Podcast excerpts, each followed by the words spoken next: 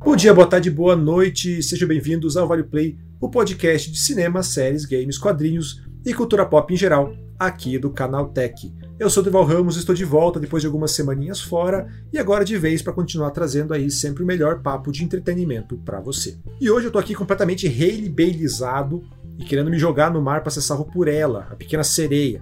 O novo live action da Disney acabou de chegar aos cinemas, rodeado de muita desconfiança e até algumas polêmicas, e a gente está aqui para conversar um pouco sobre essa nova versão do clássico. Mas eu não estou sozinho nessa viagem para o fundo do mar. Para me ajudar nesse zoom zoom zoom, eu conto hoje com a presença mais do que especial dele, diretamente do Almanac Disney, Fabrício Girão. Fabrício, muito bem-vindo. Oi, Duval. Oi, pessoal, todo mundo que está escutando. É um prazer estar aqui no podcast para falar sobre A Pequena Sereia, um filme que eu já vou dando spoiler aqui logo de cara. Eu adorei. Fico muito feliz com o convite e é isso aí. Fabrício, prazer imenso ter você aqui. Para quem não sabe, o Fabrício é um viciado em Disney, um especialista em tudo é, o que diz respeito ao Mickey. Então, uma presença mais que gabaritada para ir ao fundo do mar com a gente. Então, sem mais delongas, chegou a hora de descobrir a pequena sereia em live action. Vale o play? Mas antes da gente começar, vamos aos nossos avisos. Este é o Vale Play, o podcast de entretenimento aqui do canal Tech. Então, se você ainda não segue a gente, te convido a fazer isso também para conferir os outros programas da casa. Segue lá que tem episódio todo dia, é, desde notícias, tecnologia, novidades e muito mais. Além disso, você deve ter percebido que a gente não teve, na semana passada, episódio aqui do Vale Play. Tivemos alguns probleminhas de agenda, cobertura e tudo mais, e por isso não conseguimos mandar o episódio ao ar aos domingos, como sempre acontece. Então deixo aqui nossas mais sinceras desculpas e firmo aqui o compromisso de que agora em diante, todo domingo cedo você vai encontrar um Vale Play novo no seu feed. Por isso mesmo, seu feedback é mais do que bem-vindo. Então manda lá comentários, sugestões, puxões de orelha e tudo o que mais você quiser mandar pra gente lá pelo podcast canaltech.com.br ou pelas nossas redes sociais direto pelo arroba canaltech. Tá gostando do programa? Tem alguma sugestão de pauta, alguma sugestão de participante? Manda lá pra gente. E agora o Spotify também tem a opção de comentário. Então, se você abrir o aplicativo, vai ver que lá embaixo tem um, um espaço aí para deixar comentário, opinião. Então, deixa lá também que a gente recebe, a gente lê e acaba aparecendo também para os outros usuários. Então, é isso e bora lá.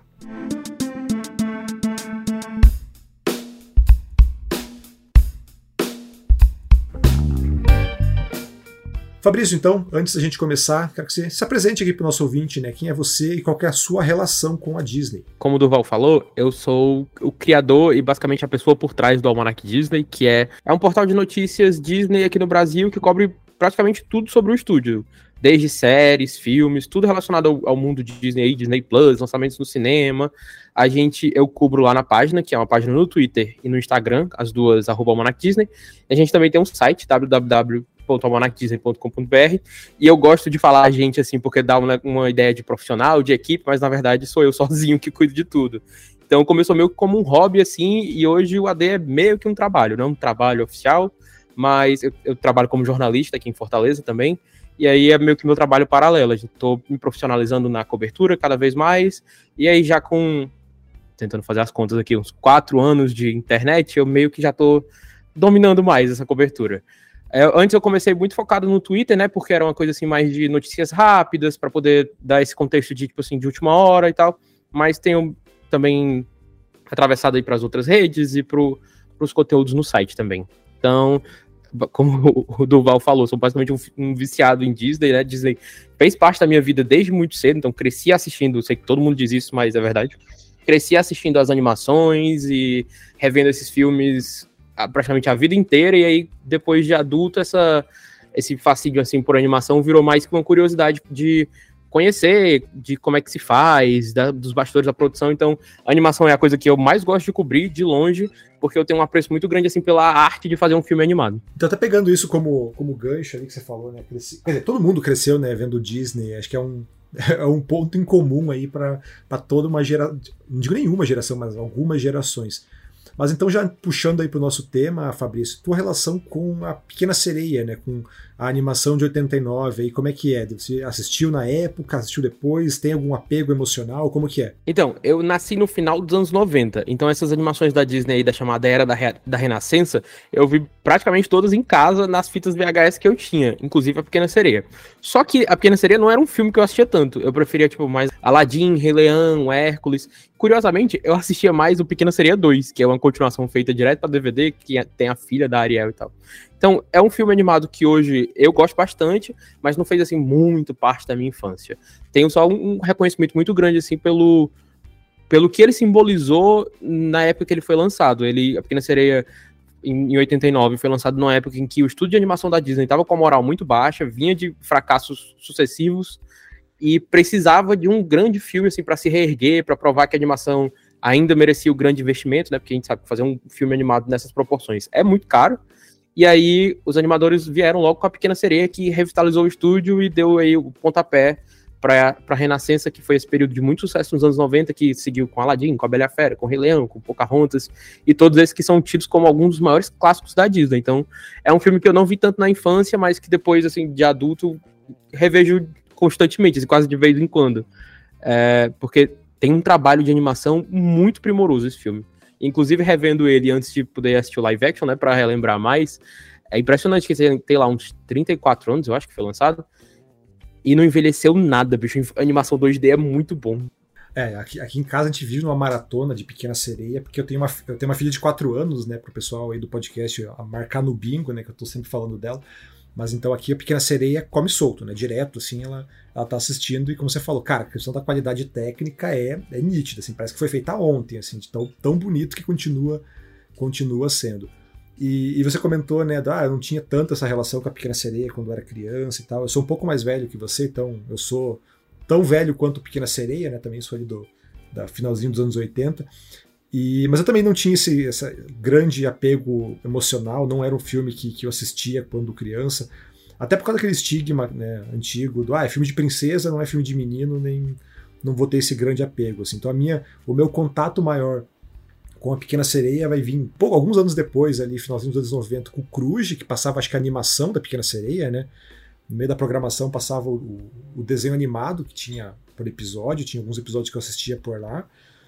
E mais tarde, tipo, completamente nada a ver, quando eu fui jogar Kingdom Hearts, que tanto que meu, a minha maior referência de, de Pequena Sereia, assim, da, da história da Pequena Sereia, tá é muito mais pelo videogame do Kingdom Hearts, que acaba nem sendo uma adaptação tão fiel assim do, da, da história, mas foi aonde eu acabei conhecendo mais, assim. E depois bem mais velho, assim, mais é, alguns anos para cá mesmo que eu fui conferir mais, até depois que minha filha começou a ficar viciada em, em Pequena Sereia, em animações Disney. E até um negócio que eu achei, achei engraçado, assim, foi o que me chamou muita atenção e me atraiu bastante para essa história, foi a própria história da a metáfora trans da Pequena Sereia, né? Não sei se você já ouviu essa, já viu essa leitura, Fabrício, da, do conto.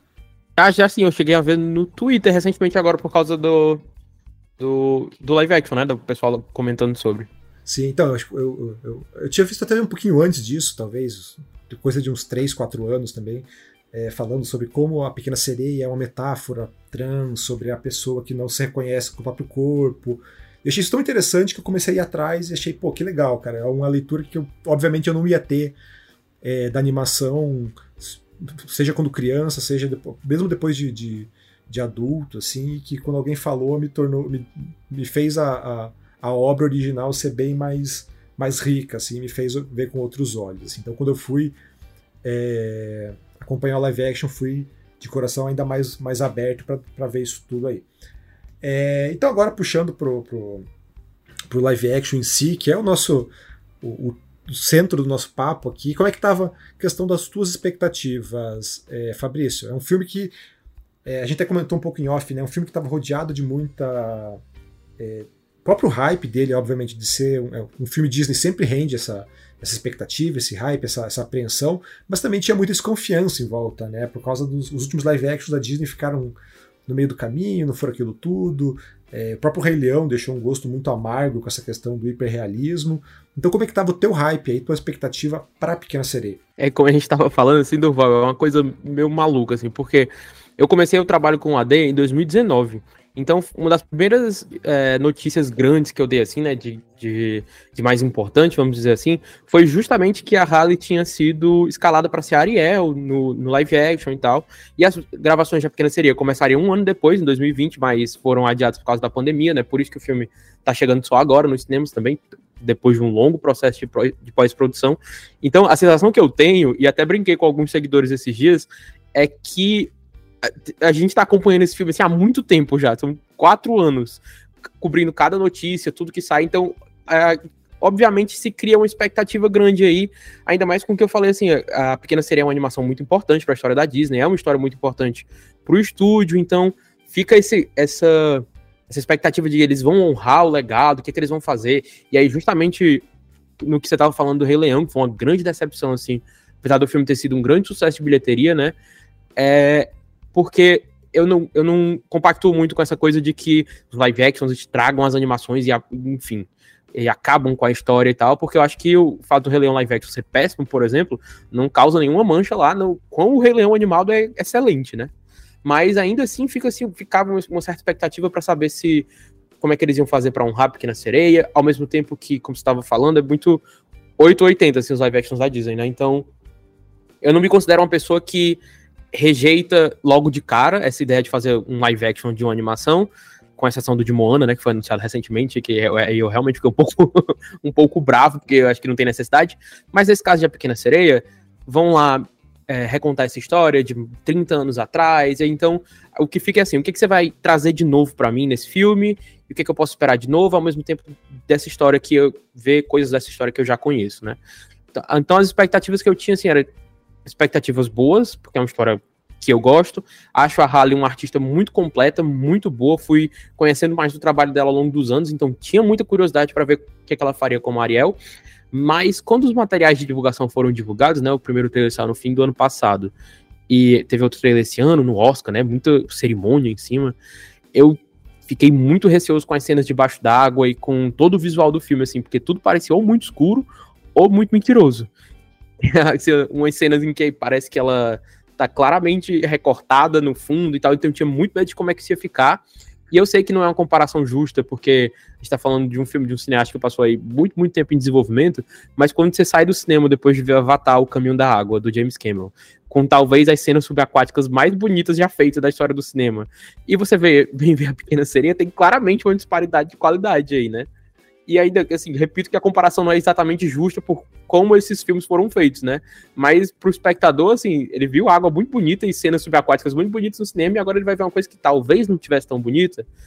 Mas aí, ao ver o filme, já entrando rapidamente em, primeiras impressões, assim, esse medo e esse receio foram embora, porque eu acho que a qualidade do filme no, na tela do cinema tá muito melhor do que o material de divulgação entregava, assim, em termos de qualidade do visual, do acabamento dos efeitos, do, do, das cores do fundo do mar mesmo, porque muito se falava que o trailer era muito escuro, que o filme estava muito escuro e tal. Ainda acho que tem algumas partes escuras, mas nada que comprometa a experiência, então foi um, um, um resultado muito positivo quando eu assisti o filme. Teve um ponto que você falou agora que me chamou a atenção, quero, quero voltar para isso. Assim, você falou, né, do que vocês acompanham aí a, a fazer essa cobertura do Pequena Sereia desde o do início ali do, do, do, canal e você tem um do, do, da página no, no Twitter, tudo. E justamente para vocês serem ali um, um, um canal de notícias é, via Twitter, via Instagram, via rede social, propriamente, vocês têm esse contato direto com o público. E uma das coisas que a gente viu nesses quatro anos, aí, basicamente, de, de, de desde o anúncio do, do, live action da Pequena Sereia, foi a discussão em torno da escolha da. Eu sou péssimo para dizer o nome da menina. É Hale Bailey, né? É Halle só. Ela até comentou isso essa semana, porque a, os pais dela queriam colocar Hailey Bailey, mas acharam que o som era muito repetitivo. Aí é Halle. Hum. Halle. Porque eu, eu, eu, sempre acabo enrolando e falando Hailey Berry, que é a outra atriz, a outra nada a ver com essa. É. A, então a Halle Bailey ela sempre teve essa discussão em torno dela, porque, meu Deus, esse é um absurdo, uma pequena sereia negra, onde já se viu uma sereia negra, não sei o quê. E vocês, como têm contato direto com o público, é, via rede social mesmo, como que você percebeu essa recepção da galera? Num primeiro momento, principalmente entre os seguidores da página, é, houve muita boa vontade, assim, em conhecer mais da Halle, porque, querendo ou não, apesar dela já ter uma carreira ali na música com a irmã dela, né? Elas são, trabalham com a Beyoncé e tal, foram indicadas ao Grammy. Ela não era exatamente um nome muito conhecido, né? Mas, eventualmente, comentários negativos e comentários racistas, de fato, acabam chegando. Mas eu senti que entre os seguidores do AD, que meio que foi crescendo, né, ao longo dos anos, desde que ela foi anunciada, sempre teve, assim, uma positividade muito grande em ver o que ela faria como Ariel, né? E ver como seria a Ariel dela e um interesse grande também, principalmente porque a voz dela é muito bonita, né? É, ela canta muito bem mesmo, então tem tudo a ver com o papel em um filme onde a voz representa muito, né? Mas, dando um panorama geral, assim, desde que o trailer saiu, é, aliás, desde que ela foi anunciada, mas bem mais quando o trailer saiu, né, no final do ano passado, os ataques foram, assim, constantes em cima dela e, e continuam acontecendo.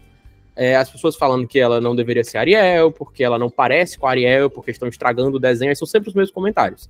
Volta, volta, sempre, né? E é sempre, a mesma coisa. Né? Não é que eu tenha um problema com pessoa negra, porque ela não parece. Não é que eu seja racista, mas é porque não é igual ao desenho. Que aí é justamente uma coisa que tem bem deturpada, assim, de que esse filme só serve se ele for exatamente igual ao desenho, inclusive na representação do personagem. Que as pessoas não entendem que é uma adaptação, né? Você, ele não precisa fazer um copia e cola de tudo que tá ali, né? Inclusive da atriz, que Ariel pode ter qualquer etnia, pode ser de qualquer cor, porque isso não influi nem contribui na história. Mas então vamos entrar agora de vez no filme, acho que usando a, Hayley, Halle, Halle Bailey como é, um, ela é um ótimo gancho, até porque, cara, eu, eu não conhecia ela, eu nunca, eu fiquei conhecendo ela justamente no anúncio do, do da Pequena Sereia e nunca tinha assistido nada com ela, assim, uma das séries, filmes que ela fez.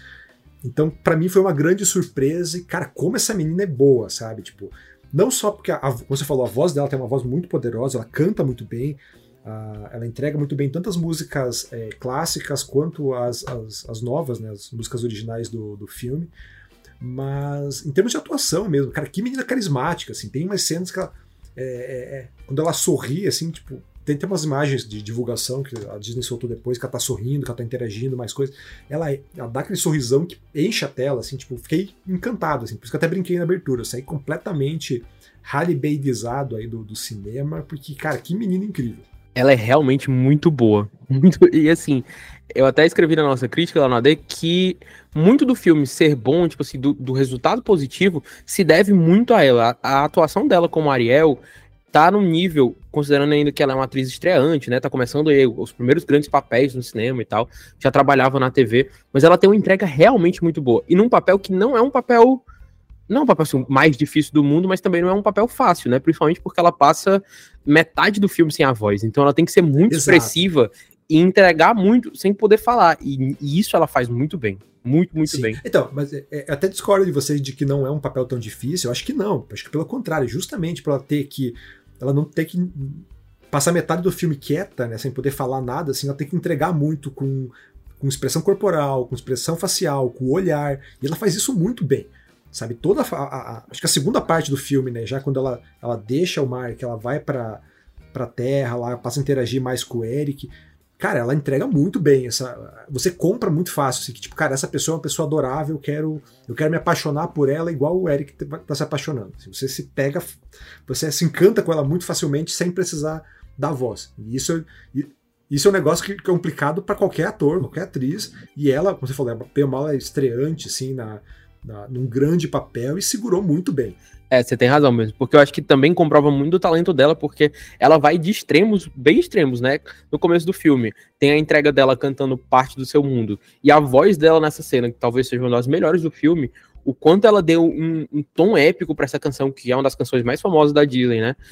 A emoção que ela coloca, o poder vocal que ela coloca nessa música, é um negócio assim tão impressionante que a cena em si é arrepiante. E aí ela vai disso com o vozeirão dela para completamente calada, sem falar nada, né? Então excelente atriz mesmo. Das músicas, tem uma parte até que é, eu acho que quando ela me ganhou de vez, assim, que não é nem no Parte do Seu Mundo, é o, o Aqui no Mar mesmo, que é o, o Sebastião tá cantando e tal, e mais pro final ela entra na música. E daí no que ela entra ali, ela entra com uma. Você, aí você percebe tipo, a diferença dela com, com, o David Diggs, que tá fazendo o Sebastião, que também é muito bom, mas quando ela entra na música, assim, você pensa, pô, essa menina ela realmente foi a escolha perfeita, assim, para ser a Ariel.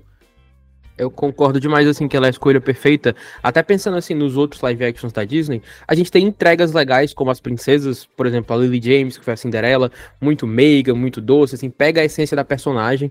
A Naomi Scott, como Jasmine no Aladdin, eu gosto muito também, porque tem aquela coisa, assim, que é uma personagem muito desenrolada, né, muito dona de si, então muito determinada. Ela consegue capturar isso bem também. Já não gosto tanto da Emma Watson como Bella em A Bela e a Fera, mas a Halle aqui como Ariel não sei se você tem essa sensação, mas o que eu vi assistindo ela no filme é como se ela incorporasse a personagem da animação em, em todos os trejeitos, a, a, forma de olhar. Ela tem aquela cara assim, aquele olhar meio inocente da personagem, mas também muito corajoso no sentido de que ela quer saber mais, ela quer conhecer mais. Você vê no, no olho dela assim, a vontade de conhecer o mundo, de fazer. É, é um, um domínio assim da personagem que é muito surpreendente. Sim, acho que é isso que você falou, essa curiosidade, tudo, você pega muito no começo. Que é aquela cena clássica, né? Que ela tá catando os objetos no fundo do mar e tudo. E quando ela encontra o sabichão a primeira vez, assim, o olhar, o olho dela brilha, né? Quando ela tá vendo as coisas, assim, ela, ela, pega isso muito bem, que é um detalhe do desenho, de a curiosidade da, da Ariel, essa, essa vontade dela de descobrir o, a superfície, e ela ali num, com o olhar, com essa. Ela, ela entrega toda a, a, a meiguice, toda essa é, toda essa inocência, né, todo esse lado meigo da Ariel, e depois ela dá uma porrada em você com a voz quando começa a cantar tanto parte do seu mundo quanto o Tudo Tão Novo, né? Que é uma das músicas originais aí do, do, do, live action. Eu, inclusive, falando de Tudo Tão Novo, eu gostei muito dessa cena, porque pega bem esse sentimento dela na Terra, assim, que ela chega, né? Esse deslumbre, ela conhecendo e tal. E das músicas novas que tem no filme, eu, eu acho que eu, é que eu senti que encaixou melhor. Porque a do Eric eu achei bem forçado, para dizer a verdade. E na... Ah, cara, que, que bom, porque eu te, cara, fiquei muito. Quando entra a música. A gente já vai entrar. Acho que depois eu quero até trazer um tópico das músicas em geral, assim. Mas a do Eric realmente, para mim, não, não, não encaixou. Ela me soa clássica demais, assim, sabe? Da sua artificial. Pior é que eu nem achei forçado, tipo, nem achei só forçado, na real. Eu achei ruim mesmo a música. Achei a, a música, tipo, a melodia estranha, a letra brega demais. É um negócio tão forçado, tentando fazer referências ao mar e não sei o quê. Porque, e eu acho que ela ainda joga contra ela o fato dela estar tá posicionada no momento péssimo do filme. Porque você tava falando de Aqui no Mar, e era uma cena musical que eu tinha bastante medo, porque, enfim, são peixes cantando e tocando, né? Então a animação tem tudo de lúdico, tudo de bonito. Então, como é que vocês vão fazer isso live action? E eu acho que eles fizeram muito bem, porque eles conseguem explorar as diferentes espécies do mar, dançando, colocaram ali meio que uma coreografia. A fotografia tá bem colorida, bem bonita, tipo, é dinâmico e tal. Dá pra ver que eles tiveram um cuidado ali. E é uma cena que, tipo, enche os olhos, né? Você ficar meio que maravilhado e tal. E aí, logo depois do Aqui no Mar, tem uma pequena cena e já é essa música do Eric. É o filme, é quase como se você entrasse em queda livre, assim. Que você tá bem empolgado. Eu tive exatamente essa mesma impressão, assim, de que eu fiquei muito feliz com o resultado do Aqui no Mar, né? Que ele é bem. É, é, é, eu até puxei isso na crítica aqui no Canaltech, né? De que um negócio que me chamou, que eu gostei muito do Pequena Sereia como um todo, é como ele não abre mão do lúdico, né? Ele não, não é o, o Rei Leão que o o que eu quero mais é ser rei, é o Simba e a Nala andando embaixo de elefante e só, né? E aqui não, aqui toda aquela, aquela coisa meio espetáculo de, de, quase um espetáculo de cabaré continua valendo, Sebastião cantando, dançando com o cavalo marinho. Não é tão fantasioso, não tem é, caranguejo batendo tambor, mas toda aquela coisa de espetáculo ali tá presente, as cores, tudo. É uma cena muito bonita mesmo, com uma música que.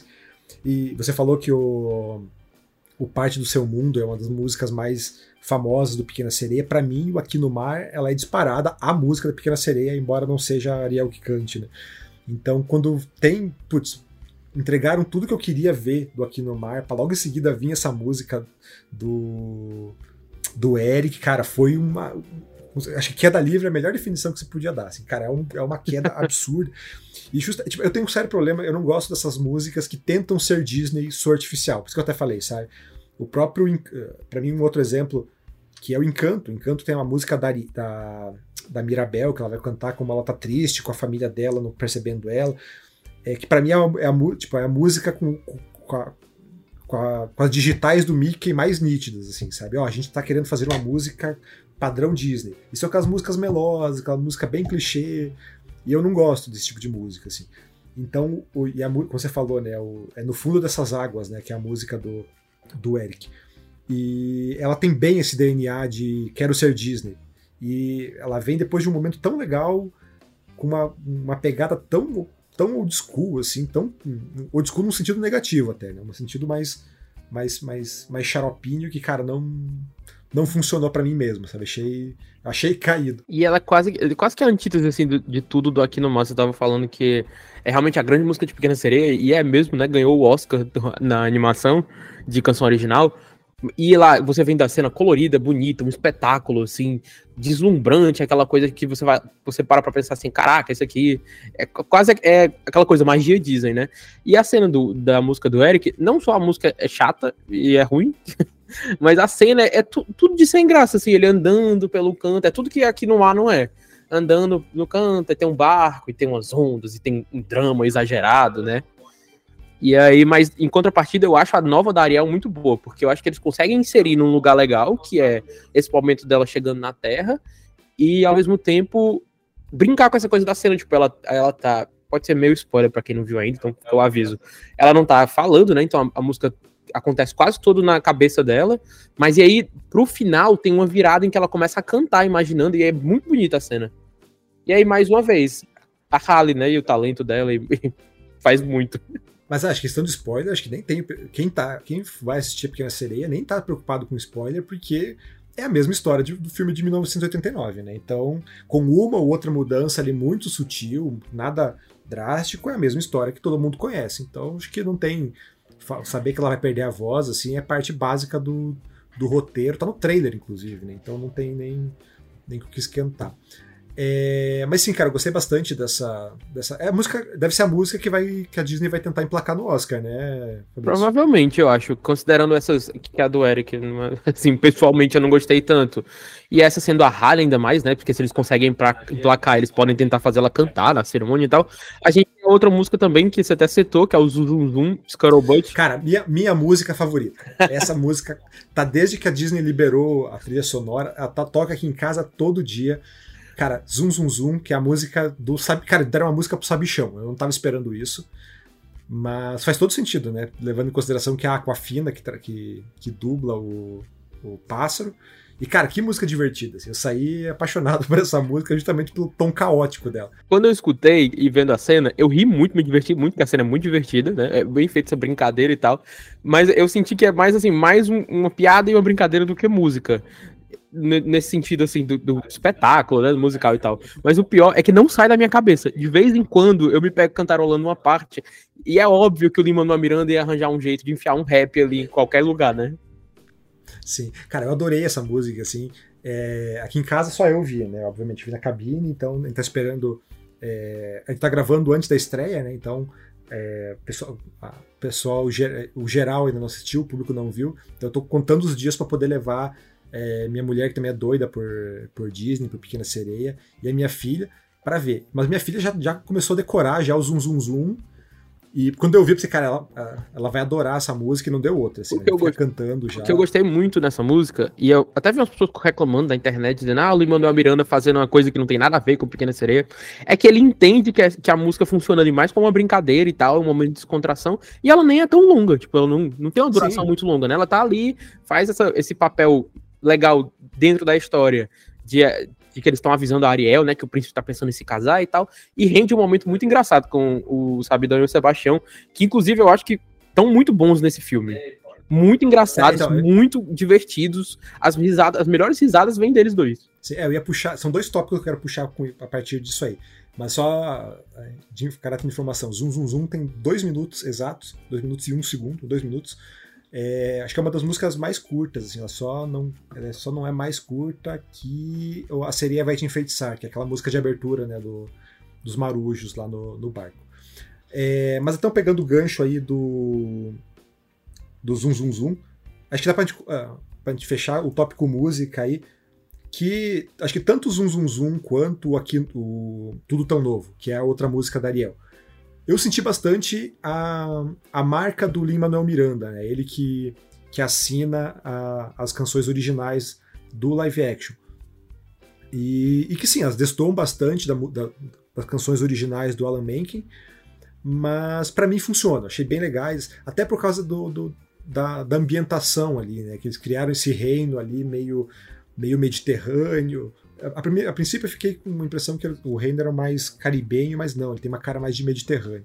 Mas eu achei que se encaixou muito bem, assim. Deu um novo ar pro para Pequena Sereia como um todo. Destou do original, sim, mas não de forma negativa. Assim. Eu achei que deu uma nova, uma nova roupagem, uma nova cara, que faz sentido, né? Que a gente tem uma, uma nova Ariel, uma nova. um novo Eric, por assim dizer, também.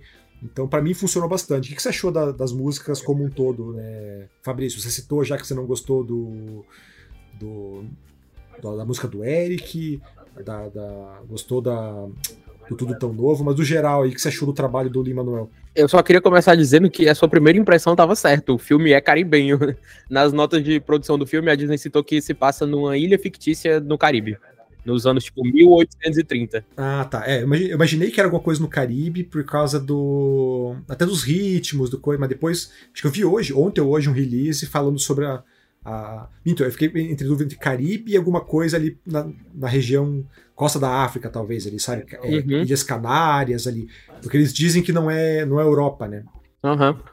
E aí, mas falando sobre, sobre as músicas, eu peguei essa mesma impressão, assim, gostei de que, considerando que ele tem essa nova ambientação, né, que ele, as músicas novas trazem realmente essa coisa do ritmo caribenho, principalmente uh, a música da Halle, né, tem uma batida mais assim, e o, o Zoom traz um pouquinho disso também, então acho que são adições muito boas, acho essas músicas que eles escrevem pro live action sempre caem muito nesse lugar que é difícil você colocar mais músicas na história, considerando que o original já era um musical e que eles preencheram todos os lugares que eles consideravam que eram interessantes colocar música, né? Então é muito difícil fugir dessa coisa de que eles estão só exagerando para poder colocar coisa nova.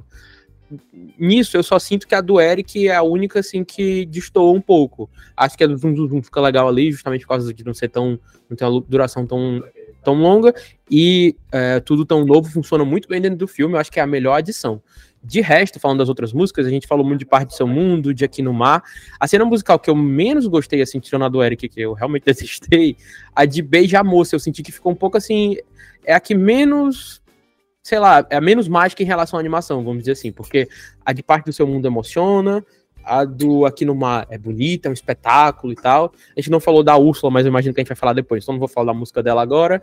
Mas a de Beija Moça eu acho que ficou só legal. Eles tiveram uma ideia legal de colocar o, o Sabidão e o Linguado cantando junto com o Sebastião, mas a cena em si é muito assim, qualquer coisa, apesar da química da Halle e do Jonah, que é uma das melhores coisas do filme também. Cara, eu gostei do, do Beija Moça ali, tem até. Eles mudaram a letra um pouquinho, né, para evitar problemas, mas eu gostei de toda a construção da cena, tudo. É aquele momento. É, meio clássico de todo filme da Disney, assim, não, não estava imaginando algo tão diferente disso, assim. Então, para mim, acabou passando passando batido, assim. Não foi um, um, problema, mas também, de fato, não é um, um ponto alto, assim. Mas ainda sobre as, as, novas músicas, assim, eu gosto, eu gosto bastante de, delas, é, justamente pelo pela marca do Lima Manuel Miranda, né? Ele tem, tem um trabalho bem legal dentro da Disney. As, as músicas do Encanto, por exemplo, são para mim já são estão entre as melhores da, da história recente aí da Disney, justamente por essa pegada mais é, regional que ele traz, né? E ele, ele, ele, marca isso bastante também na Pequena Sereia. E até por isso que eu não gosto muito do. do quer dizer, não gosto muito, eu não gosto nada da música do Eric, justamente porque é o que mais foge disso, né? Parece que é o Lima Manuel Miranda é, tentando emular um estilo que não é dele. E daí não funciona justamente por isso, assim, sabe? Então, tanto que o Zoom Zoom Zoom, você falou, ah, é, é, é ele tentando colocar um rap ali, para mim é bem isso, é uma pegada quase quase Hamilton que ele traz para dentro do Pequena Sereia e que fica muito divertido, sabe? Justamente por, por apostar nos personagens que são os personagens mais é, cartunescos do, do filme. É isso mesmo, concordo, acho que você foi muito certeiro nessa definição que é o Lima Manuel Miranda tentando não ser ele, porque é isso. Ele tem, você até falou da música da Mirabel, né, do Encanto, que é uma música até que eu gosto, mas longe de ser um dos destaques da trilha sonora. E ele até, eu, Lima Manuel Miranda, recordo que na época falou que ele tinha muita dificuldade de escrever essa música e foi a última que ele escreveu pro filme, justamente por ter essa pressão de ser o estilo música Disney, naquele estilo I Want, né, que as pessoas cantam sobre o que querem, os sonhos e tal. Foi a última música que ele fez do Encanto, a Stephanie Beatriz gravou até grávida a música. É, então, acho que dá, é, o mesmo problema acho que ele teve no, no, no Encanto, me parece que, que volta para cá, assim, sabe? Então, é, esse ponto do, do, da música. Quando o Lima Manuel Miranda tá solto, vai bem. Quando ele precisa de umas rédeas, ele começa a trupicar. É, mas falando dos personagens, então, agora, né, já encaminhando para alguns, alguns tópicos que a gente já falou por aqui. É, vamos começar falando de coisa boa, né? Sebastião e Sabichão, o que, que você achou das novas versões aí do, dos personagens? Tinha muito medo do bicho realista. É, e, de novo, é o trauma de Rei Leão, né? A gente viu muito calejado já do Rei Leão live action. Tava com medo do bicho realista e porque, enfim, é meio esquisito. Você considera que é uma sereia que tá falando com um caranguejo, um pássaro e um peixe, mas é um desenho animado, então é tudo lá é bonitinho e tal. E entendo que aqui eles têm que fazer o realista e, e reproduzir os bichos como eles são e tal. Mas, apesar de gerar certa estranheza, o único que eu não engoli de fato foi o linguado, porque eu acho que ele é o único que é esquisito o filme inteiro. Sim. Mas sabe, não sei se você teve essa impressão, mas para mim eles esconderam o linguado o máximo possível. Demais. Total, eu o linguado é, o linguado é completamente irrelevante, assim, ele não aparece, ele tá sempre no segundo plano, ele não tá muito. É, Antes eu quero abrir um parênteses, que eu odeio o linguado desde a animação. Assim, eu acho o linguado um personagem insuportável. Coitado. Sabe? Ele é aquela criança chata que fica correndo atrás, assim, sabe? Ele parece uma cabeça gigante, que me deixa mais revoltado ainda. Assim. Então eu já não gostava do linguado na animação. E daí aqui a impressão que eu tive é bem essa. Cara, vamos esconder esse peixe aqui porque ele é insuportável, ele é chato e tá, e tá atrapalhando. Então, ah, vamos. Ele, ele tem que estar tá ali porque para cumprir cota, para marcar, tipo, ó, ele tá no desenho, tá aqui, beleza, não reclame mas não vai. Até porque não é importante em momento algum, assim, né? Ele só aquela, aquela, aquele personagem que fica gritando ai ai ai no fundo. Então. Eu fico pensando que poderia facilmente não ter esse. Mas aí, considerando que não, quando não teve o Mushu no Mulan foi uma revolta online, né? Eu imagino que as pessoas reclamariam muito mais do que elas estão reclamando dele ser feio agora. Exato, então. É por isso que eu até falei, é, estão cumprindo cota por isso, assim, ah, tem que ter o personagem que tá no desenho. Ah, ele tá no desenho? Tá, então beleza, não reclamem, tá aqui, mas ele vai ser irrelevante. Então, até por isso que eu nem entro muito no, no, no critério é, se o linguado tá bom ou não tá, porque tanto fez como tanto faz, assim.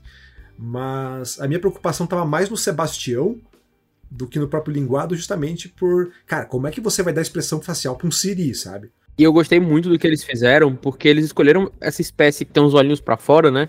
E com isso eles conseguiram dar muita expressividade para ele.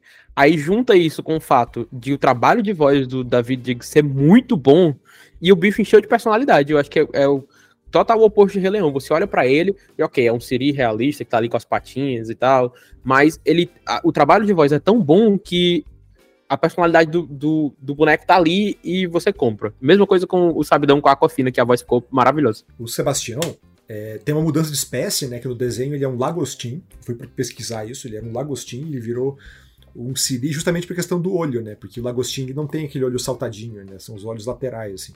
Então, para animar aquilo ali ia ser um pesadelo. E daí faz sentido é, colocar o, o, olhinho saltado ali, que você consegue brincar um pouquinho mais com, com expressão facial. É, eu não acho que ficou tão expressivo assim, mas eu concordo quando você diz que a dublagem do. De novo, não sei pronunciar o nome do cara, David? David? É David. David, o David Diggs, cara, ela é perfeita. Assim, ela é tão carregada de personalidade que acaba compensando o, o fato do, do Sebastião mal ter um rosto, sabe? Então ele tem ele, ele traz um sotaque ali na fala, um jeito de falar mais peculiar, assim, menos tradicional, que, que preenche muito bem essas lacunas e, cara, faz o Sebastião ser, repete, né? Faz o, o, o Sebastião ser mais uma vez o, esse personagem tão adorável do desenho agora no live action. E, cara, Aquafina como Sabichão, para mim, foi um acerto absurdo, assim. É, eu mal lembrava do Sabichão no desenho, na animação original, assim, ah, é o, é o pássaro aleatório que aparece de vez em quando para falar com a Ariel. E que aqui, toda vez que ela entrava em cena, eu, eu adorava, assim, ficava feliz, tipo, ah, ótimo, agora tem a Aquafina. Porque a, Aquafina, pra quem não, não lembra, ela é a, a amiga do Shang-Chi, né? Aquela, aquela menina que fala muito rápido, que tem aquela voz arranhada. E ela, ela faz o Raya também, né? Ela faz o dragão no Raya. E que aqui ela faz o Sabichão. E, cara, que personagem divertido, assim, sabe? Acho que. É, eu não comparei, eu não sei se ela tem. O Sabichão tem um papel maior dentro do, do, do live action em relação à animação. Você, você lembra disso, Fabrício? Eu acho que, assim, talvez ele apareça um pouco mais aqui, principalmente porque ele canta. No, ah, no Beija Moça no desenho ele canta também. Mas acho que é, eles colocaram mais, a, acho que a presença dele talvez dê quase a mesma coisa. Mas eu acho que eles fizeram essa duplinha com o Sebastião, né? Que funcionou muito ao longo do filme. E essa coisa também que eu vi até umas pessoas perguntando no AD, na época que tava saindo os trailers as coisas, que ele aparece no fundo do mar com Ariel, né? Mas ele também teve uma mudança de espécie aí, eles colocaram ele para ser uma ave que mergulha e tal. E eu achei isso muito uma sacada muito legal do, do live action, porque eles criam essa coisa para aumentar uh, essa tensão, né, da Ariel visitar o mundo da superfície, de que ela nunca tinha subido até a superfície, né? Ela só sobe pela primeira vez quando é para resgatar o Eric, quando ela vê o navio. E aí, é, elas, eles fazem a cena, que é a cena da, da Brugunzumba, né, do garfo, acontecer debaixo d'água justamente porque o Sabidão mergulha, porque no desenho a Ariel vai na superfície, conversa com ele na superfície e tal, e eles tiraram ela, colocaram essa restrição de que ela nunca sequer tinha considerado é, né, chegar até a superfície do mar. Eu achei isso muito massa do live action. É, hoje eu estou completamente biólogo da Iliana aqui, então eu trago outra informação biológica de que eles trocaram o, o, o sabichão do desenho, ele é uma gaivota mesmo, né? E aqui ele é um atobá boreal, que é uma ave marinha mesmo que mergulha, que consegue é, passar um tempo embaixo d'água, então faz todo sentido o sabichão é, mergulhar. É, mas então, cara, eu gostei de novo, né? Falei, o, o Sabichão para mim é o meu personagem favorito da, desse live action, justamente pela, pela dublagem da Aquafina. É, Fabrício, você viu o filme legendado, né? Sim, sim. Eu tô esperando sair, é, estrear o filme de vez aqui para poder ver dublado, mas pela trilha sonora que saiu, cara, eu fiquei absurdamente impressionado com a voz que eles acharam para colocar pro, pro Sabichão, né? Para encontrar uma voz idêntica da Aquafina para fazer essa voz mais arranhada, essa voz mais acelerada e arranhada, né? E, cara, funcionou muito bem, cara, para mim. Eu achei que funcionou muito bem pro, pro Sabichão. Salvo engano, a dubladora aqui no Brasil é a Priscila Concepcion, que geralmente dubla a Aquafina. Eu acho que ela dublou ela na Raia também, quando a Aquafina fez o Dragão na versão original. Ela fez a versão aqui dublada. É, é realmente uma voz que lembra muito a voz dela, né? É, cara, é idêntica, assim. Até é, eu coloquei a, a, pra, pra, pra, minha esposa ouvir as duas versões, assim, ela também ficou bem assustada, falou, cara, tá idêntico. E sim, é a Priscila Concepcion, e tô vendo aqui outros personagens que ela dubla. É, acho que um que dá para lembrar bem a voz que ela faz, ela faz. É, sim, ela que faz o dragão do, da Aquafina. Ela faz a Aquafina no Shang-Chi, no Raya. Mas acho que o pessoal mais antigo aí, da minha geração, vai lembrar que ela faz a Jade Chan, das aventuras do Jack Chan. Putz, muito então, bom. Também tinha essa voz mais arranhada e tal. Então, é, cara, foi uma, uma escolha sensacional, assim. É, pela trilha sonora também, eu peguei que é o Yuri Chessman que faz o, o, Sebastião, né? Eu não senti tanto o sotaque que o, que o David Diggs traz. Então eu quero, tô curioso para ver como a versão nacional do Sebastião vai, vai a gente falou, a gente falou muito bem, né, da dublagem do Sebastião, que ele preencheu essas lacunas ali da falta de expressividade com a voz. Então tô curioso para ver como isso vai ser feito na versão dublada eu tô bem curioso pra ver a versão dublada também. Eu só ouvi as músicas dubladas, gostei de tudo. Acho que o Sebastião é assim que tem a voz mais diferente, como você falou do Yuri, porque o David traz essa coisa mais carregada, né, com o sotaque, e o Yuri me soube com uma voz muito jovem. Mas gostei, adorei a versão dele de Aqui no Mar, ficou ótimo. E a Laura também, né, a Laura Castro, que faz a Ariel aqui, que dubla a Ariel aqui no Brasil, putz, canta muito também, viu? Segurou a responsa de, de dublar a Halle Bailey e a versão dela de Parte do Seu Mundo é bem emocionante também. Sim. É, lembrando que a gente, as vozes nacionais a gente ouviu só pela trilha sonora, porque né, o filme dublado ainda não estreou quando a gente está gravando, então a gente vai ver ainda é, daqui não muito tempo como é que ficou. Mas agora eu quero falar de coisas não tão boas assim, pelo menos para mim. Fabrício, o que você achou da Úrsula da Melissa McCarthy? E pelo visto a gente vai divergir agora, então, né? Que eu adorei a Úrsula da Melissa McCarthy. Tinha muita, muita expectativa em cima dela, porque é uma atriz que eu gosto muito. É uma atriz que as pessoas conhecem muito da comédia, mas que tem uns trabalhos aí de drama também, né? Foi a última indicação ao Oscar dela, sei lá, acho que em 2019, num filme que eu adoro, que é o Poderia Me Perdoar. Ela tá brilhante nesse filme. Acho que ela é uma atriz muito, muito mais completa do que as pessoas dão crédito a ela. E eu adorei a Úrsula dela. Assim, acho que ela tem aquele, aquele rosto que é muito reconhecível, né? Que as pessoas identificam logo de cara, então isso te tira um pouco da personagem. Mas acho que ela mandou bem, assim, nessa, nessa coisa caricata que a Úrsula tem, nessa coisa extravagante, tipo as risadas malvadas dela. E a, ela é ameaçadora, ela é sarcástica, então acho que ela conseguiu incorporar bem da personagem.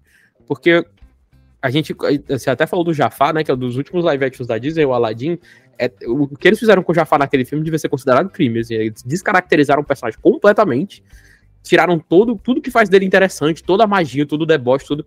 E com a Úrsula, assim, eu sinto que ela tá bem fiel, é, ainda com as pitadas ali da, da personalidade da Melissa McCarthy. Mas o que é que tu achou? Cara, eu não gostei. Eu, é, eu concordo que eles não. Eles ficaram. A Disney ficou esperta e não, não cometeu o mesmo erro do, do Jafar.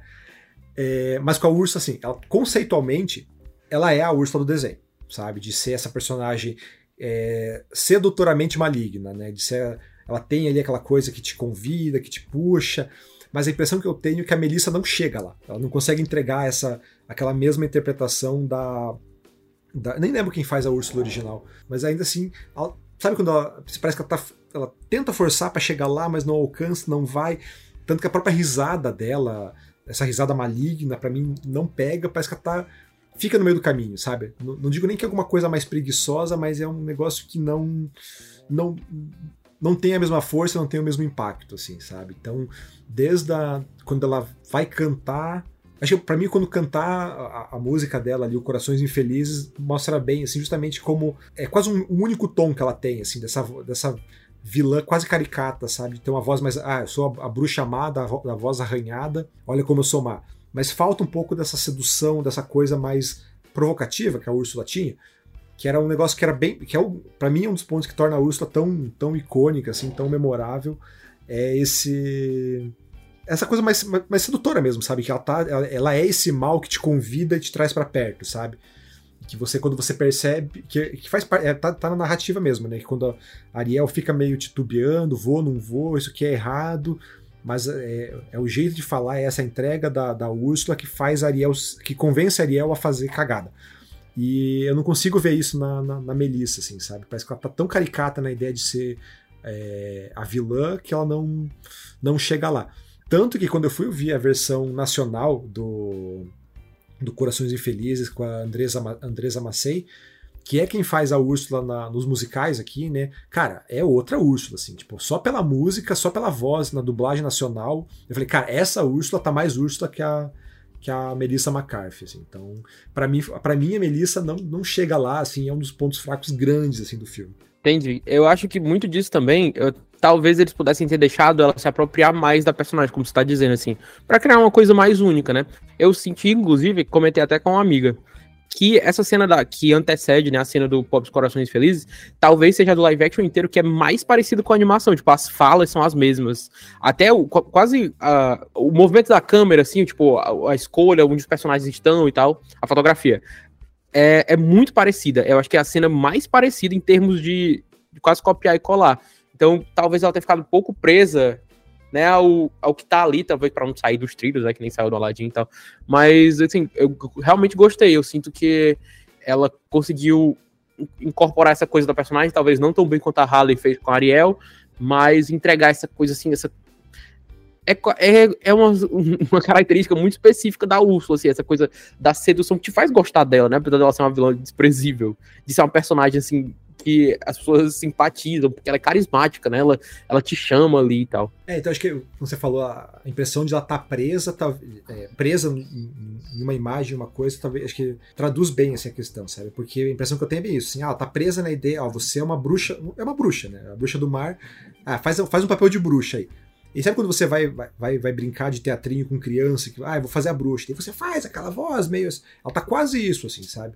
Ela não tem essa. Ela não flutua nesses tons que a Úrsula, que a Úrsula do, da animação traz, sabe? Tem no, no, desenho original, o que, que tem? A Úrsula tem esses momentos que ela é mais ameaçadora e mais, mais assustadora, como uma, uma vilã tradicional, e de repente ela flutua para essa coisa mais sedutora que te chama, que te puxa pro, pro, pro lado sombrio. E aqui eu não tenho, eu não vejo isso na, na Melissa McCarthy, sabe? Ela é simplesmente, tipo, ah, eu sou má e eu tenho voz de má, eu tenho tudo, eu tenho tudo aqui que é mal. Sabe? Tudo nela é, exala essa maldade que falta para atrair a Ariel, por exemplo, sabe? Acho que é bem isso, ela não tá, a impressão que me dá é que ela não tá tão bem, tão à vontade assim no papel, não encarna tão bem no, no, no personagem para conseguir fazer essas flutuações que para mim são essenciais para ser essa Úrsula. Uhum. Mas já que a gente tá falando de coisas que a gente não gostou relacionada à Úrsula, eu não gostei que eles cortaram um bom trecho da música dela, apesar de ser aquilo que a gente tava falando lá sobre eles atualiza atualizarem as letras e tal, né? Eu achei que aí foi um, um, passo um pouco demais, assim. Porque no live action, a música da Úrsula, né? Pobres Corações Felizes, ou Só Corações Felizes, não tem todo aquele trecho lá em que ela fala para Ariel que o homem não gosta de meninas tagarelas e que são as mulheres casadas, as mulheres caladinhas que vão casar, que é na verdade uma, uma grande parte da manipulação dela para convencer a Ariel a entregar a voz, né? E aí a Disney alterou e o Lima Miranda com o Alan Menken alteraram para a época a explicação era tipo para não fazer parecer que as é, garotas e meninas precisam ceder quem elas são, enfim, criar essa ideia na cabeça. Eu acho que passaram um pouco do ponto aí na coisa da atualização, porque eu acho que a atualização na letra lá de Beija Moça é bem-vinda. Eles mudam tipo uma frase ou duas para colocar uma coisa ali mais a ver com consentimento e tal, para não parecer que o Sebastião tá querendo forçar o Eric pra cima da Ariel. Mas eu acho que aqui no, no Pop Corações Infelizes faltou, sabe? E aí, quando pula, corta a música, né, que ela vai falar com a Ariel, e já pula direto pro final, fica aquela sensação de que tá faltando alguma coisa. É, é que talvez é, esse discurso errado funcionaria na, na música porque é a vilã, né? Você, ó, ela tá falando, tá dando a ideia errada. É, não, não, não acredite então, no que ela fala. Exato. Mas eu acho que, mas ao mesmo tempo eu gostei da mudança no sentido da a explicação que eles dão, né? Porque aí a gente entra num outro tópico que eu quero trazer também, que são as mudanças do roteiro. Que eles, eles acrescentam, é um negócio muito sutil que é até meio irrelevante pra trama como um todo, mas que se justifica nessa cena que eles colocam essa ideia do canto da sereia como um elemento meio mágico, assim, né? Que até quando uhum. Ariel salva, Ariel salva o Eric, o Sebastião fala, né? Ah, o teu pai vai ficar louco quando descobrir que você usou o canto da sereia num humano. Então ele dá a entender assim, ó, a sereia realmente tem um canto mágico capaz de de, de, de curar, de enfeitiçar os humanos e tal. E daí depois a Úrsula vai falar, ó, não é justo você manter teu canto de sereia. Então eu vou tirar de você. E daí é essa, é essa virada, essa justificativa que ela dá para acabar tirando a voz da Ariel, assim. Então eu não achei de todo ruim, assim, essa tirada dessa parte da, da dos homens gostam de mulheres caladas, assim, para essa justificativa mais fantástica ali. É uma explicação meio boba que não tem utilidade no roteiro como um todo? É, ao mesmo tempo que também é, funciona para justificar por que, que a Úrsula consegue enfeitiçar o Eric lá no final, né? É uma coisa que dá, que dá uma coisa assim mais. De, não faz tanta diferença, como você tá falando, mas que dá uma coisa mais de especial mesmo, né? Porque aí ela não tá abrindo mão só da voz dela, de toda essa voz de sereia, né? O canto de sereia, que é uma coisa mais. que é uma coisa mágica, importante e tal. Então faz sentido, é uma mudança bem-vinda. É, daí entra justamente aquele ponto que você falou, né? Tipo, ela tá abrindo mão dessa característica única das. Não sei se daí não fica claro, né? Se é uma característica única das sereias ou dela, por uhum. ser feia do rei, whatever. Mas disse, ó, você está abrindo mão de um negócio que é único para se adequar a ele, sabe? Então talvez aí esteja a, a grande mensagem do filme, ele, ó, não faz sentido você abrir mão do que te faz única para se adequar a um a, uma pessoa, a uma situação, enfim. Nessa cena da Úrsula, tem uma, outra pequena mudança também, que é uma coisa que as pessoas discutiam ao longo dos anos depois, que é tipo, ela faz a Ariel assinar um contrato, e a Ariel assina lá, se a Ariel sabe escrever, por exemplo, por que, que ela não escreveu pro Eric quem era ela? E no live action não tem isso, né? A Ariel não tem contrato. Ariel tira uma escama da cauda e joga no caldeirão. Eles mudam até um pouquinho da letra, né? Pra fazer essa coisa. É tipo assim, mudança que não faz. Muda, no fim das contas, não muda nada, né? Mas tem essa curiosidade aí. Mas mudança que faz sentido, que, que muda tudo para mim, é, é, justamente que para mim funcionou muito é a, é a profundidade que eles dão na relação Ariel e Eric. Não sei se você percebeu isso também, se você gostou, não gostou. Que para mim é bem nítido isso, assim, a parte. Porque, óbvio, né? Ele é um filme de duas horas, então ele tem. É, acho que é porque meia hora a mais que o original. E, 50 então minutos a mais que o original. Mais... 50 minutos a mais que o original, tá tipo 2 e 15. Uhum. Mas enfim, então ele é um filme consideravelmente maior que o, que o original ali. Então ele precisa de, ser, de mais conteúdo, não vai ser só é, panorama né, de paisagens de fundo do mar, assim, Discovery Discovery Channel, National Geographic. Então eles, eles criam alguns plots novos ali, e justamente o, o, uh, embora a música do Eric tenha, seja muito ruim, eu gostei muito do plot que eles deram pro Eric, porque é um plot que não só torna o Eric um personagem de verdade, né? Porque eu acho na animação ele muito pobre, ele é só o, o, o cara bonito por quem Ariel se apaixona, como ele é um plot que dá mais profundidade também para Ariel. Né? Eu não sei se você, se você sentiu isso também, mas para mim é bem isso, assim, cara. Tipo, a ampliação que eles dão pro Eric torna a própria Ariel mais rica, sabe? Foi a mesma sensação que eu tive. Tirando a Halle com Mariel, que para mim é a melhor coisa do filme, o fato deles terem se debruçado a explorar melhor o Eric enquanto personagem, para fortalecer a relação dele com a Ariel, é uma das melhores coisas desse filme, porque como você tava falando, quando a gente assiste lá a animação, a animação tem o quê? Uma hora e vinte, uma hora e meia, o Eric é aquele personagem que tá lá, ele é o príncipe, ele é gente boa e tal, não tem muito desenvolvimento, mas ali também não faz tanta falta, né, porque na animação as coisas acontecem até, eu não acho ela corrida, mas as coisas vão acontecendo assim bem rápido, então tá lá, o personagem é legal, Ariel se apaixonou por ele, vamos lá. E aqui no filme, eles, como você falou, eles transformam o Eric num personagem mais complexo, com as questões dele, trabalham um pouco essa coisa do reino dele, né, que tá ficando é, desatualizado, ele quer viajar, e de certa forma eles transformam ele quase que no espelho da Ariel, né, porque que nem ela, ele se sente mas é, se sente preso, ele não pode viajar porque a mãe dele não deixa, porque é perigoso, etc e tal. Mas o que eu mais gostei nessas adições, é, e é que é uma das cenas que, que são novas nesse filme, né, que é a cena da biblioteca, onde eles conversam, ele conversa só, né, porque não fala, é que é, eles colocam o Eric, tipo assim, como um, quase que um, um reflexo da Ariel, no sentido de ele colecionar coisas também, né? Ele coleciona coisas das viagens dele, porque ele, do jeito que Ariel tem um fascínio pelo mundo da superfície, ele é fascinado por, pelos reinos e pelos lugares que estão além do reino dele. Então ele quer conhecer outro lugar como ela quer também. E aí, quando ele pega nas coisas assim, ah, eu coleciono coisas das minhas viagens e tal, eu acho que você deve achar isso meio bobo, né? Considerando que ela coleciona um monte de coisas do reino humano, é uma das cenas mais fofas do filme, assim. E acho concordo total com o que você disse. O fato deles fortalecerem o Eric fortalece a própria Ariel, porque toda essa relação dele você consegue acreditar mais e investir mais de que eles estão se apaixonando, de que eles são muito parecidos, eles de certa forma ali completam um ao outro, então dos melhores das melhores coisas do live action, assim, um grande acerto mesmo. É, eu acho até antes disso, até antes da cena da biblioteca, que é quando Ariel vai, ela sobe no barco ali no, no aquele barco auxiliar para ficar observando eles dançando tudo. E ali para mim é, mostra bem assim, porque ela tá ouvindo, tá observando os humanos dançar, ela fica olhando os pés.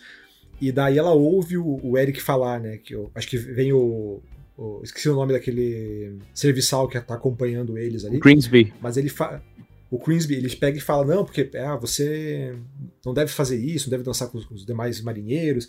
E daí ele, ele faz um, um discurso rapidinho de, ah, você quer que eu você quer, você é igual minha mãe, quer que eu fique preso, não quer que eu explore. E daí ali Ariel Ariel se reconhece, sabe? E daí é, é, é a partir desse do desenvolvimento desse plot do Eric que Ariel percebe tipo, putz, ele é igual a mim, ele tá na mesma situação que eu. E, e daí para mim isso justifica justamente ela se apaixonar por ele, ela, o interesse dela no Eric, depois salvá-lo e depois se apaixonar, se, consequentemente se apaixonar.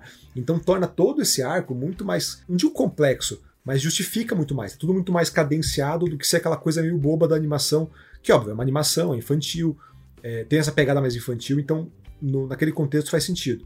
Mas se você trouxer simplesmente pro live action aquela ideia do ah, Ariel subiu no barco, olhou ele, achou bonito e se apaixonou, é muito pobre. Né? Então, o, eu, eu, gostei muito da solução encontrada no, pelo roteiro do live action, assim, que funciona muito bem para tornar, de novo, torna o Eric um personagem de verdade, com suas próprias questões, com seus próprios dilemas, e torna a Ariel uma personagem mais interessante, mais complexa do que apenas a menina que se apaixona pelo, pelo rapaz bonito. É isso, eu tinha outro, outro receio que eu tinha com esse, com esse filme, já que a gente tá falando dessas atualizações, é que assim, a Pequena Sereia é a animação é motivo de debates, debates, as pessoas sempre voltam a essa questão, porque muita gente assiste, diz que a Ariel, ah, por que, que ela vai largar a vida de sereia dela por um homem, etc e tal. E eu sei que as pessoas, enfim, o filme tá aí aberto para interpretação, cada um faz a leitura que acha que, que enfim, que, que, tira do filme, né? Mas ao meu ver, a animação nunca foi sobre isso, assim, apesar dela se, dela se apaixonar de fato muito rápido, o filme constrói um, que a Ariel tem um fascínio pelo mundo humano antes mesmo dela conhecer o Eric. Ela já colecionava coisas, ela já gostava da superfície, ela já tinha curiosidade em saber o que, é que os humanos fazem, tanto que tá na música dela, né? E aí o Eric é o, quase que o pontapé assim para ela ir de fato para a superfície, né? depois que ela salva ele, depois que ela se apaixona. E é essa onda, assim, de, dos live actions da Disney quererem atualizar algumas coisas que de fato precisam ser atualizadas, né? São filmes, já falei de um filme de 30 anos atrás, né? O mundo mudou muito eu tinha um receio, principalmente na pequena seria, por causa desse discurso, né? Se Ariel deixou tudo por homem ou não, que ele fosse trazer aquelas coisas assim, bem forçadas e bem de coisas para dizer, não foi isso, ah, ela já gostava. Porque é o que eu sinto que tem um pouco no Aladdin e tal. A Jasmine, no Aladdin original, ela já era uma princesa empoderada. E que era. É, dona de si, muito determinada, sabia o que queria para a vida dela, não queria que as pessoas deixassem, mandassem nela, nem o pai, tem aquela cena lá do que ela, que ela fala que eles estão decidindo o futuro dela e tal. No Aladdin Live Action, eles trazem isso pro roteiro de uma forma que não é nada sutil, como você tava falando, né? Que, o, que a pequena sereia é mais sutil, que não é nada sutil. Tá na boca dos personagens, tá naquela música lá que eles dão pra Jasmine, que eu adoro a música, mas enfim, é, é, esticaram um pouco demais, né? Que é aquela coisa assim: sou a minha própria dona, ninguém manda em mim, eu sei o que é melhor pra minha vida e tal. Eu acho que lá no Aladdin isso fica muito no. de uma forma que não é natural, sabe? Assim, é, é muito forçado. Só para dizer, nós, olha aqui como nós estamos fazendo a Jasmine, essa grande princesa empoderada. E eu tinha medo que eles fizessem isso na Pequena Sereia dessa forma pouco sutil também, porque justamente por causa desses discursos online que aparecem, dessas discussões, se ela abandonou tudo por ele ou não. E eu fiquei muito feliz em ver o resultado aqui, porque eu acho que o filme não faz nada disso.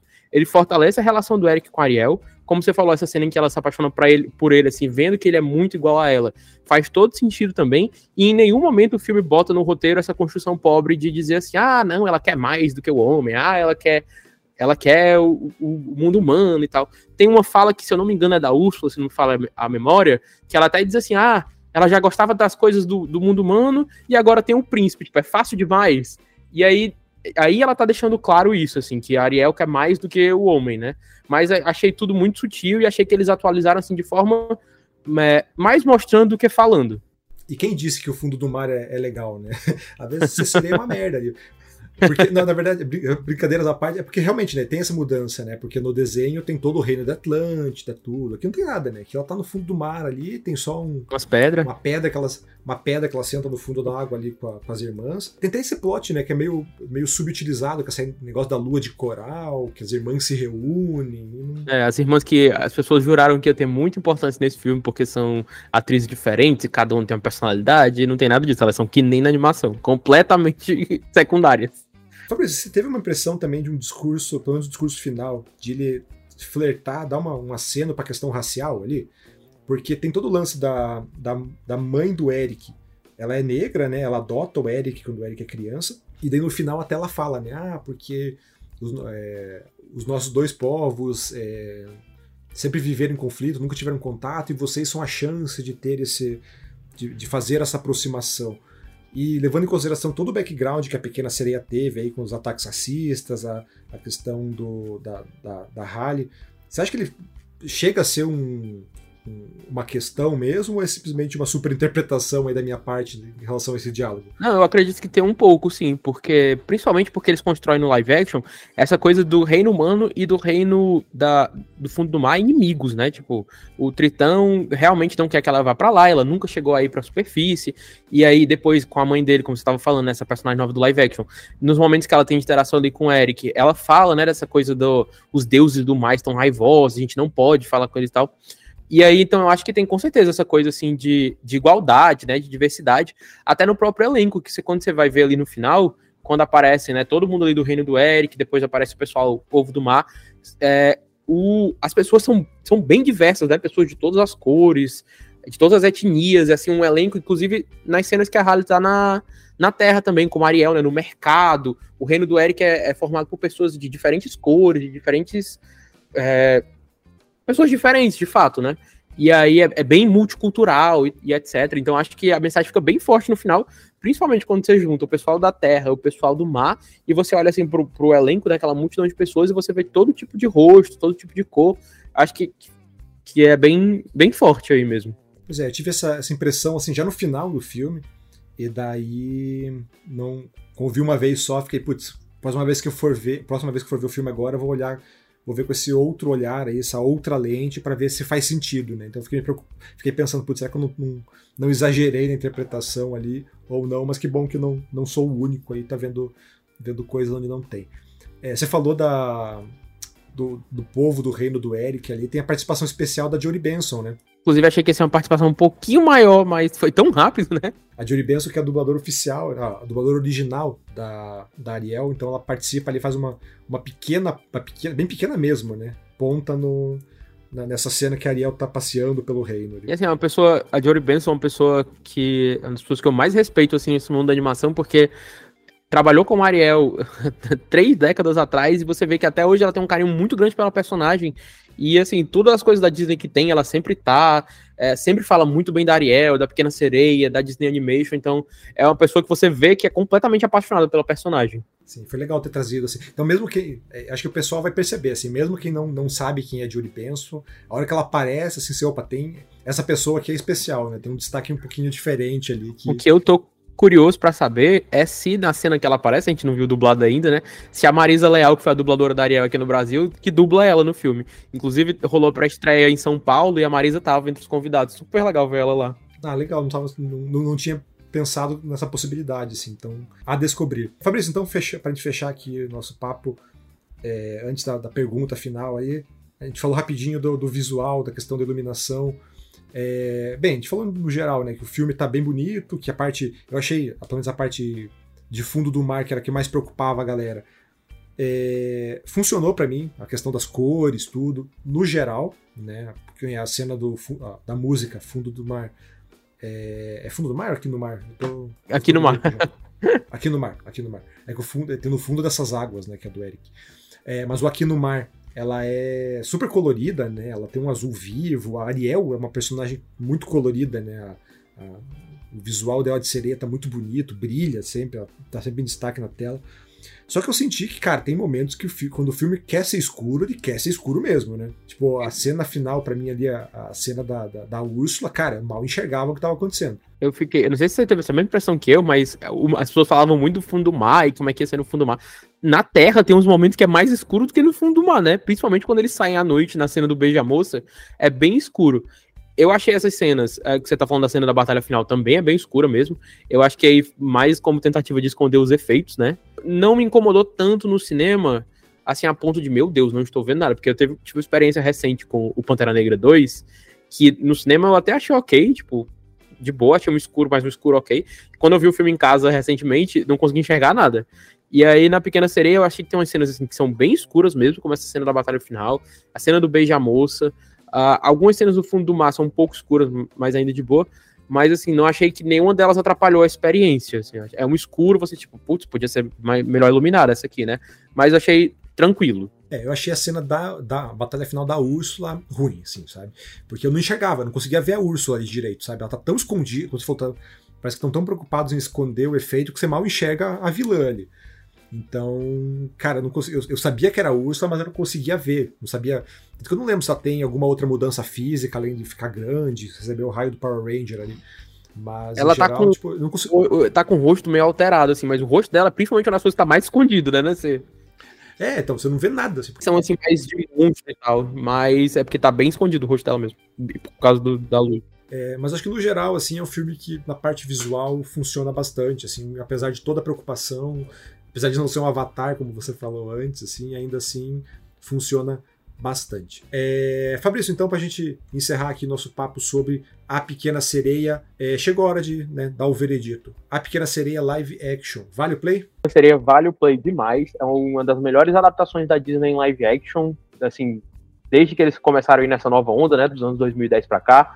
Respeita a história da animação, expande em cima dela, deixando as relações entre os personagens mais críveis, mais aprofundadas, dá mais personalidade pro Eric, faz um, um trabalho bom ali com os números musicais que a gente já conhecia da animação nessa adaptação, e apesar do, da, da expectativa negativa aí com as cenas debaixo d'água, acho que entrega um visual bem sólido, enfim, para eu destacar aqui ó, o, o destaque positivo Assim, o grande destaque do filme é Halle Bailey como Ariel. Ela entrega a personagem que a gente ama e conhece tipo, durante todos esses anos, porque ela é Ariel, de fato. Na personalidade, nos trejeitos, na voz. É, essa menina é, é, é, uma estrela e eu tô ansioso pra ver ela em qualquer outro filme que ela fizer e o resto da vida dela. Estarei acompanhando. Cara, que, que achado da Disney, né, cara? Então, que acho que daqui para frente essa menina vai voar alto. Então, é só sucesso. Bem, então é isso. Pequena Sereia já nos cinemas.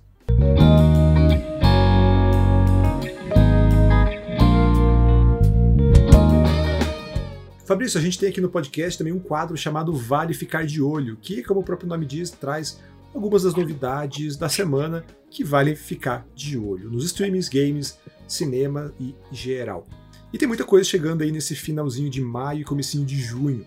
Então vamos destacar aqui alguns. Para começo de conversa tem o Boogeyman, ou O Seu Medo é Real, filme que chega aos cinemas agora no dia 1 de junho, filme que é baseado no, em um conto do Stephen King. Então aí uma ótima pedida para os fãs de filme de terror. É tua praia, Fabrício? Não gosto muito de filme de terror, não, mas é, é porque eu me assusto muito fácil. Mas eu gosto de assistir assim de vez em quando. Talvez eu veja esse porque Stephen King, né? Pois é, então eu vi muita gente falando bem disso aí, saíram umas, umas primeiras impressões na gringa, assim, o pessoal falando que ah, gritou no cinema, mesmo gente falou, ah, não tenho o costume de me assustar tão fácil, e ainda assim sair desesperado do filme. Então, para quem gosta e tá procurando algo novo aí do terror, pode ser que Boogeyman, o seu medo é real, seja aí uma excelente pedida. É, no mundo dos videogames, a gente tem Street Fighter 6 chegando aí para PlayStation 5, Xbox Series X e S e também para PC. Então aí quem tava com saudade de soltar Hadouken, de dar Shoryuken e Ataque das Corujas, vem aí a nova geração de Street Fighter. É, você é dos games também ou não, Fabrício? Sou, sou dos games. Não muito de Street Fighter, mas eu tenho um PS5 e um Switch aqui. Ah, então. Cara, Street Fighter eu tô. Street Fighter 6 eu tô, tô curioso, quero jogar. É, perdi as betas, né? Não, não consegui jogar na, na, época que saíram as betas, mas eu sou sempre um, um, grande fã de Street Fighter, então inevitavelmente vou acabar pegando. É, no mundo das séries, a gente tem os episódios finais de Manifest chegando agora na Netflix também no dia 2 de junho. É, Manifest, que é aquela, aquela série do, do, avião que desaparece, as pessoas que voltam. É, a Netflix lembra, teve, teve todo esse papo que a série foi cancelada, a Netflix salvou, fez uma, uma, uma, acho que fez a terceira temporada, lembro que fez a que agora então na quarta temporada, foi dividido em duas partes e agora chegam os episódios finais. Para os fãs de quadrinhos, a gente tem algumas novidades que também que acabaram de chegar às bancas, que vale ficar de olho. Temos dois gibis novos do Flash chegando aí, Flash número 1, iniciando a saga Guerra de um Minuto, e também Flash especial, pegando carona, duas publicações que chegam pegando carona no filme do Flash, né, que vem agora em julho. Então, para quem está no hype aí, quer saber mais do personagem, tem é, duas publicações quentinhas na banca. É, outro personagem muito querido, acho que você é, é, chegou a assistir na época, quando passava por aqui, Fabrício, Batman do Futuro, assistia? Demais, demais. Então, acabou de sair na banca aí Batman do Futuro, ameaça holográfica, um gibi novo aí do, do personagem, que, cara, era uma animação muito divertida, um desenho muito bom, e que ganhou vida também nos, nas HQs. Então, chegando agora nas bancas brasileiras. E por fim, aí dos gibis ainda tem uma nova grande saga da Marvel aí para quem é, é, fã dos Capitão América, X-Men da vida, que é o nome é terrível, né? É VXE Juízo Final. É VXE porque é uma sigla para Vingadores, X-Men e Eternos. Então, um grande crossover aí das três equipes que é um trocadilho que faz mais sentido em inglês, né? Porque daí vira X, e aqui em português acaba ficando só três letras que não fazem uh, o menor sentido. Mas, enfim, primeira edição de Juízo Final nas bancas agora. E outra coisa que vale ficar de olho é que está entrando em junho, que também é época de festa junina, então fique de olho se não vai ter festa junina pertinho de você. E se for no Paraná, me marca no Twitter aí que eu vou. É, e bem, agora eu quero saber de, de você se o nosso podcast vale o play. Entre em contato aí pelo podcast canaltech.com.br ou comente nas nossas redes sociais pelo arroba canaltech. Lembrando que a gente agora tem podcast todos os dias aqui nos feeds, então segue a gente para não perder nenhum lançamento. Fabrício, quem quiser te encontrar nessa internet de meu Deus aí, como é que faz? Eu peço, por favor, que vocês estão escutando esse episódio, vocês podem me seguir lá no AD, o Almanac Disney, é arroba Almanac Disney, tanto no Twitter quanto no Instagram. Tem notícias dos filmes e das séries da Disney mas também de outros estúdios de animação e filmes de animação no geral, porque a animação é o nosso grande forte. Vocês podem encontrar a gente no arroba Almanac Disney, mas também podem me seguir no meu Twitter, arroba Fabrício Girão B. Estou sempre lá falando de séries, de filmes, qualquer coisa nerd, assim, super-herói, que é meio que a minha praia, principalmente de animação e de Disney, né, como vocês podem esperar já.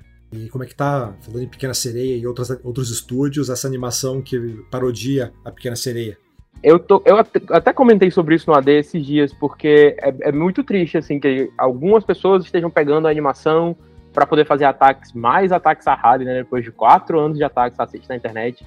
E eu li até alguns comentários, principalmente no YouTube, porque tem alguns canais no YouTube incentivando isso, dizendo que a Ariel dessa animação. Ariel, né? Porque não é Ariel. A Ariel dessa animação é Ariel de verdade, porque ela é branca e ruiva e tal. E Tava, teve até uma discussão meio acalorada essa semana no Twitter sobre isso, né? Quando é que não tem uma discussão acalorada no Twitter? Mas, tipo assim, as pessoas com, é, culpando o estúdio, a DreamWorks e tal.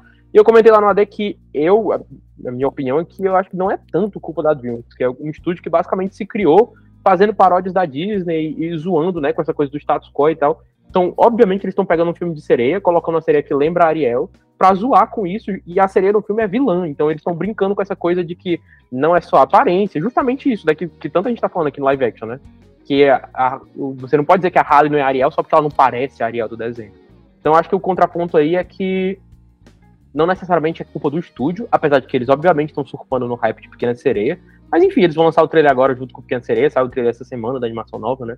Acho que é mais problema das pessoas que estão comprando essa briga e que estão usando desse filme, que é uma pena, pra, pra atacar a Halle e a Ariel dela, porque é uma animação original da DreamWorks, a gente tá num momento no cinema em que as animações originais não estão se saindo tão bem, que as é, sequências e franquias e IPs estão se saindo muito melhor, então sempre que aparece uma animação original assim, é, é, é bom que se incentivasse, né, as pessoas assistirem e tal, mas infelizmente estão pegando o filme para fazer picuinha na internet. Então quem quiser ir acompanhar o Fabrício ficando pistola com essas reações, acompanha lá no Almanac Disney. Bem, é isso. Este podcast é produzido e apresentado por mim, Durval Ramos, com edição do Samuel Oliveira. A revisão de áudio é do Gabriel Rime, com trilha sonora composta por Guilherme Zoller. É isso, boa semana e até a próxima. Até mais!